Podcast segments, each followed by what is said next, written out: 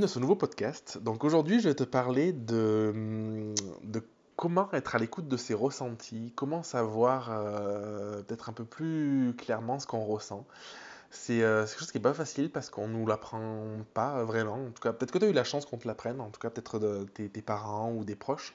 Moi, je sais que c'est quelque chose euh, aussi bien sur, de manière sociétale que même familiale.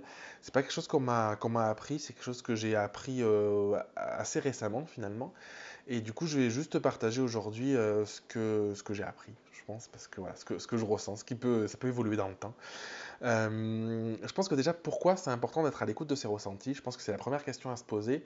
Parce que pendant longtemps, j'étais en mode ouais, mais c'est bon, tout est beau, tout est magique, il n'y a pas besoin de se poser trop de questions et tout ça. Alors qu'en réalité, je pense que c'est hyper important parce qu'en fait, j'étais dans, dans, une forme de. Je niais un petit peu ce que je vivais.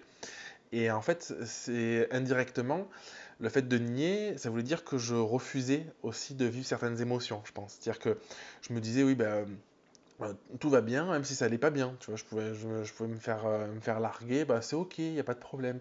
Je pouvais, euh, quelqu'un euh, avec qui j'étais pas d'accord, mais c'est pas grave, machin. Et ça, je pense que c'est pas une bonne chose en réalité, parce que du coup, c'est ne pas accepter qu'on a des émotions, c'est ne pas accepter qu'on a des ressentis, et du coup, c'est pas, c'est pas s'accepter pleinement finalement. Je sais pas si c'était comme ça, mais en tout cas, euh, moi, c'était comme ça que je l'ai vécu. Et du coup, il y a un moment où je me suis dit, bah, en fait, c'est hyper important que je sois connecté à ce que je ressens, que je sois vraiment à l'écoute de moi euh, pour être pleinement moi. Et du coup, j'ai commencé à me dire comment, on fait ça. Quoi.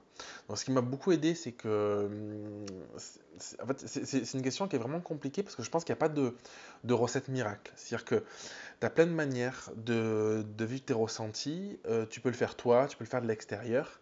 En tout cas, moi, ce qui m'a beaucoup aidé, c'est me d'arriver à voir quand je dis voir, c'est pas voir euh, physiquement, mais d'arriver à voir en moi, en fait, les points de blocage. Donc, c'est le ressenti du domaine du corps. Je pense que c'est la plupart des personnes euh, peuvent le ressentir comme ça.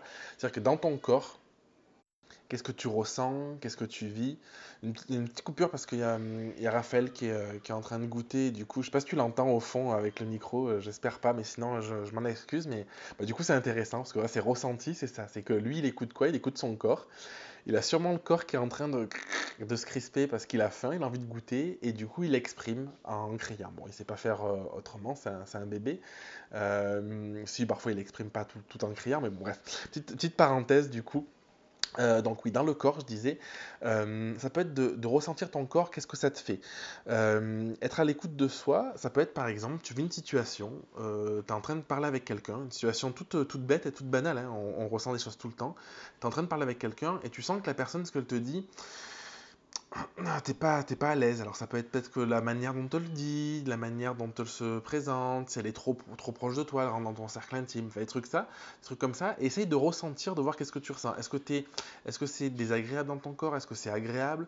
Est-ce que, qu'est-ce que ça te fait finalement? Et ça c'est valable avec, euh, ça peut être valable avec euh, ta famille, des choses comme ça. Et, euh, et c'est un très bon moyen pour moi sur le ressenti d'avoir un premier symptôme de, premier, pas symptôme, un premier signal pardon, pour se dire ok, là je ressens quelque chose, euh, émotionnellement il y a un truc qui se passe, et du coup être à l'écoute de soi, ça commence par ça, ça commence par je ressens quelque chose, je, vis quelque chose et je m'en aperçois. Après c'est qu'est-ce que, tu en fais, bon là c'est, un, autre, débat, euh, ça dépend ce que tu vas en faire, du coup. Je pense que ça peut être bien si tu sens que c'est un, peu négatif, que ça te tend de te sortir de la situation pour t'en protéger, ou, euh, voilà, de te dire oh, c'est ok et, et vivre la situation. Je pense qu'il y a des personnes aussi sur les, sur les ressentis. Ça peut être plutôt euh, peut-être des messages. Qui, moi, je suis plutôt dans des ressentis dans le corps ou dans des prises de conscience.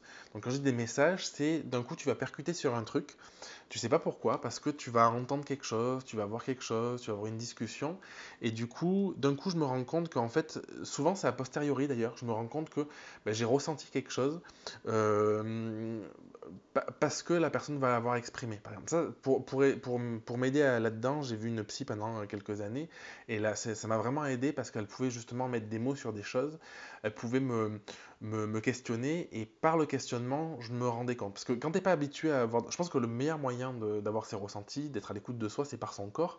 Mais quand tu n'es pas habitué et que tu es plutôt dans tendance à être mental plutôt que dans le corps, bah, du coup, c'est compliqué d'écouter ton corps. Donc tu vas peut-être écouter ton mental en premier. Après, je pense que c'est bien d'écouter euh, d'écouter aussi. Euh, un petit, peu, un petit peu tout ce qui va se passer, tout ce qui va t'entourer. Et du coup, tu peux te demander qu'est-ce que j'en fais de tout ça finalement? Donc, euh, ça m'intéresse si, jamais tu, Là, je suis un peu entre deux dans ce podcast parce que, euh, que je te partage ce que je vis un peu. Je pense pas que ce soit une généralité, donc je sais pas ce que tu peux vivre. Donc, n'hésite pas à m'écrire sur, euh, sur Instagram, c'est là où je suis le plus actif pour, me, pour vraiment me dire comment toi tu, tu, vis les choses, comment tu ressens les choses, comment tu arrives à être à l'écoute de toi.